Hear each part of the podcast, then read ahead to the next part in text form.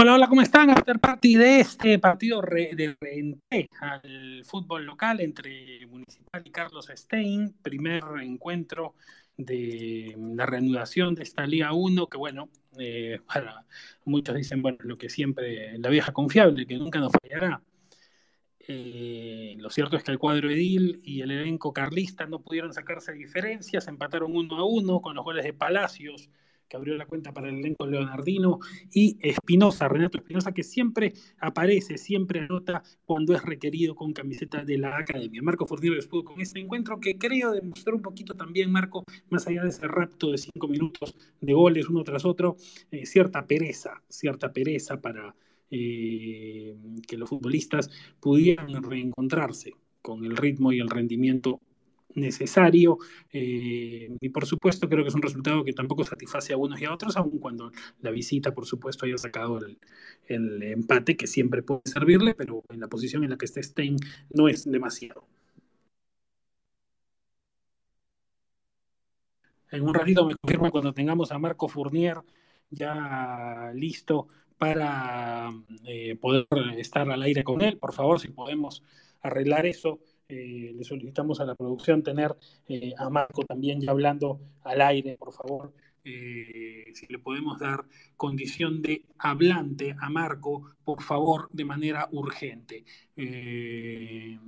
vamos a, repasar un poquito también, mientras lo tenemos a Marco al aire, cómo separaron ambos elencos hoy en el Iván Elías Moreno, no es la primera vez que Stein visitaba a Muni en eh, dicho escenario, así que eh, se dio esa posibilidad. Por favor, si podemos corregirlo, el micro de Marco ya es un tema que hemos eh, tratado de arreglar en ocasiones anteriores y por favor lo podemos arreglar. Diego Melián, al arco en la academia, Franco Medina, Emiliano Siuxi, Lucas Trejo y Roxy Aguilar se insistió con Aguilar de lateral izquierdo, John Vega, Kevin Peña.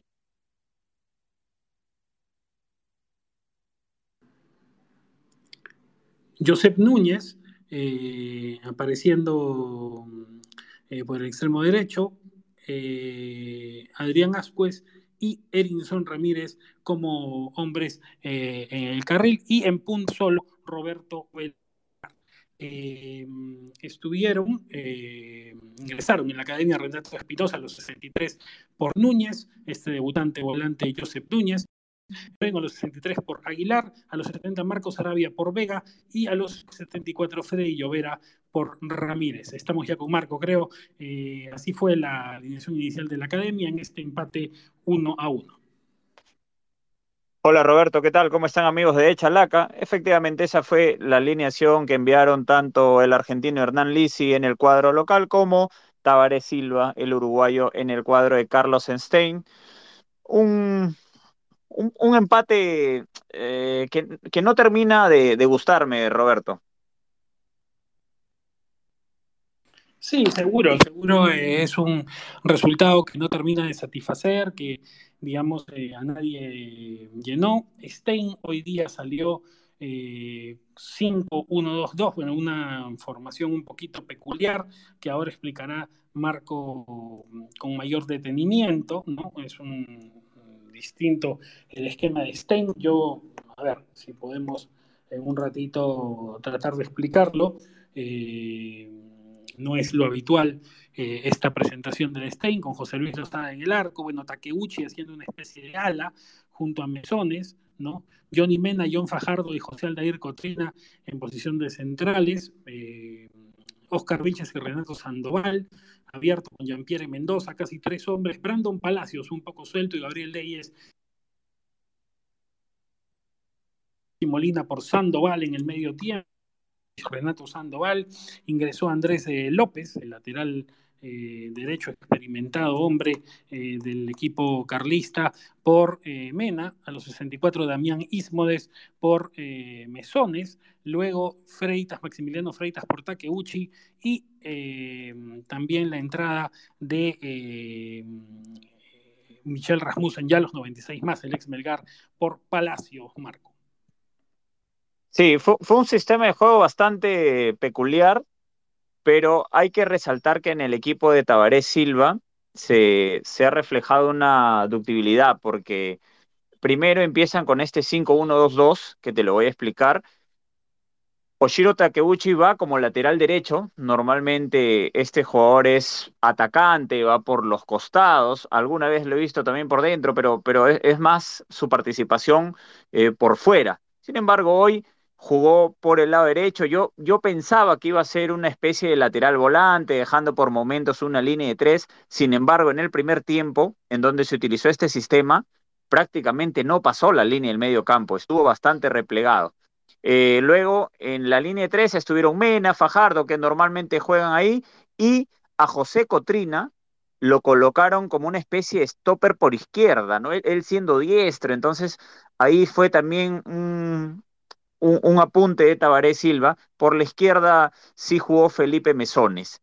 Luego en el medio campo viene la particularidad porque lo que en teoría debía ser una línea con Oscar Vilches en el medio, por la derecha Renato Sandoval y a su izquierda Jean-Pierre Mendoza, terminaba siendo un 1-2, porque Oscar Vilches eh, retrocedía mucho y dejaba bastante, digamos, bastante espacio para que tanto Mendoza como Sandoval puedan desarrollar su fútbol, que eh, lastimosamente para sus intereses no, no terminó siendo con el balón, sino más bien en temas defensivos, en temas de repliegue. Por eso es que terminan jugando con este 1-2 en el medio campo y luego ya viene eh, los dos atacantes que son Brandon Palacios y Gabriel Leyes. En teoría, Brandon siendo como una especie de media punta, pero cuando, cuando se inicia el juego y por ahí Stein intentaba, intentaba sorprender, eh, Brandon Palacios estuvo situado al costado de Gabriel Leyes, o sea, casi, casi como un doble punta. La verdad, algo medianamente novedoso lo que intentó hacer Tabaré Silva.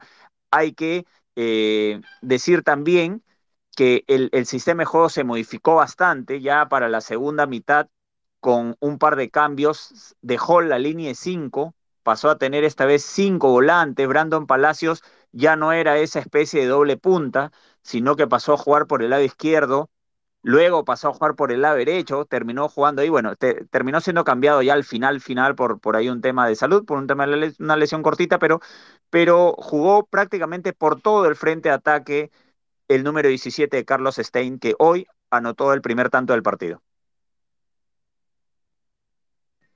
Es verdad, ¿no? Eh, tiene esas posibilidades de, ser un poco maleable el esquema de Tabaré Silva a veces. Y interesante lo de Takeuchi yendo como carrilero, ya se sabe que Mesones puede jugar de varias cosas.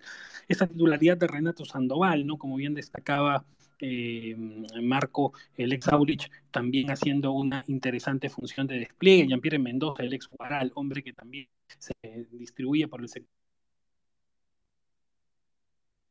chico Joseph Núñez en la volante Municipal, ¿no? Porque hubo dos novedades en el cuadro de Dil, ¿no? Núñez, eh, debutante absoluto, y eh, ver juntos a Ascuez con Ramírez, y esta vez Ramírez volviendo a esa demarcación que usaba más en sus épocas de Alianza o de Vallejo, pegado hacia un costado, ¿no? Ya con Franco Navarro en UTC, él se reconvirtió en ganche eh, central, pero bueno, eso hoy día lo tienen Muni Ascuez y no lo puedes mover, porque sin duda Ascuez es de las figuras más relevantes en el fútbol peruano como promesa, ¿no? Pero fue interesante verlos juntos y también a este chico Núñez como debutante. Sí, lo de Joseph Núñez, el jugador número 14, fue bastante positivo. Debutó hoy y no le quemó la pelota, siempre tuvo, estuvo participativo, intentó marcar por ahí algunas diagonales. Eh, en, en, un par de oportunidades no le dieron la pelota, pero, pero bueno, creo que eso se va ganando también con el tiempo de juego, con la experiencia, por ahí no confiaron mucho en él, pero, pero sí fue una opción de pase, así que creo que bastante positivo el debut de Joseph Núñez y, y, y, si, me, si me animas, si me apuras un poquito, te diría que eso es lo más resaltante del partido, ¿no? La aparición de este chico, eh, que dentro de las posibilidades y dentro del tiempo establecido que Hernán Lisi le iba a dar, que terminaron siendo más o menos 60 minutos, eh, lo hizo bien.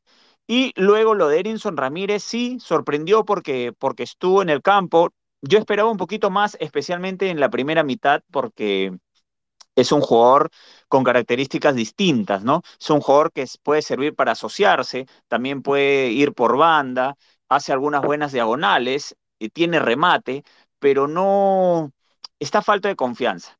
Y, y, si vamos a hablar de Edinson Ramírez sobre la confianza, creo que también hay que hablar sobre John Vega, que se terminó metiendo en la oncena inicial por un tema también de salud de eh, Leonel Solís, que no, no fue tomado en cuenta, o sea, terminó saliendo del 11 para, para pasar a la lista de suplentes, no, no pudo ingresar. Entró John Vega, este jugador de, ex jugador de la San Martín, ex jugador de Sport Boys, eh, que normalmente es como una especie de un patrón del medio campo, ¿no? Siempre el balón tiene que ir, ir, para él para que él empiece a repartir y se empiece a jugar a partir de lo que él más o menos dispone.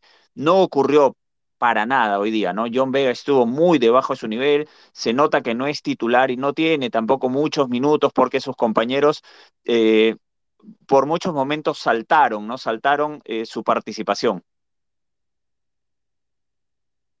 El encuentro fue, mm, repito, bastante anodino, salvo hubo algunos momentos de primer tiempo, hay un remate de Medina que vio exigirse sobremanera al portero Lozada, que hoy fue titular eh, en vez de Goyoneche, otra de las novedades que ofreció el partido. Eh, aprovechó bien la chance el exportero de Cantolao, que, que se estiró bien en ese, remate, que fue lo más resaltante que hubo. Por ahí algún disparo entre Ascuez y Ovelar, que siempre lleva la batuta en el ataque DIL. Pero poco más que eso, y ya luego en el complemento lo he dicho, ¿no? ese rapto de cinco minutos a los 66 Brandon Palacios. Eh, abriendo la cuenta, y Espinosa, que siempre ingresa y es oportuno, puso el empate. ¿no? Eh, Pablo López fue el juez del encuentro, viene arbitrando. Eh, López aquí todavía no le ha puesto el puntaje, Marco ahora nos contarás, no amonestó a Franco Medina en Muni y a Lozada, el golero, Johnny Mena y Jean-Pierre Mendoza en Stein.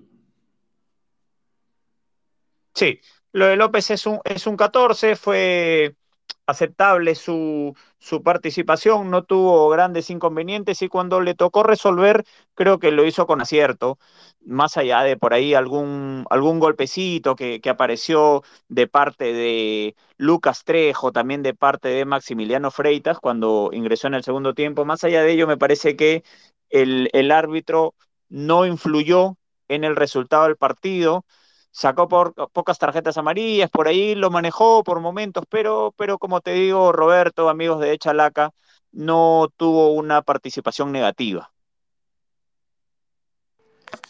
Y el capo del encuentro, lo puesto acá con 16, Brandon Palacios, que creo corresponde, ¿no? Cuando lo exigen, y creo que esta apertura de marcador de Palacios hoy día ratifica que es un jugador útil, que le sirve al equipo, que va y viene, y ahora como delantero neto pudo acertar en el tanto y lo has premiado con un buen puntaje. Sí, Brandon tuvo una destacada participación cada vez que le tocó tener el esférico, intentó ir hacia adelante, es algo que se valora mucho, especialmente en el fútbol peruano no, no lateralizó mucho el juego.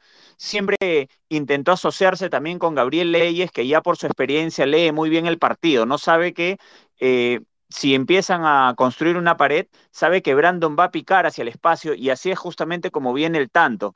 Entonces, eh, creo que Brandon ha tenido una buena participación, definió con izquierda, maneja el doble perfil y, y, si bien es cierto, tal vez por ahí Diego Melián pudo, pudo apurarlo un poquito en el gol, pero bueno, ya esos son detalles que, que digamos, en este momento lo terminan favoreciendo al, al, atacante Carlos Stein. Valoro también que haya podido jugar en distintas posiciones y en casi todas rindió, rindió igual, ¿no? Rindió igual para bien.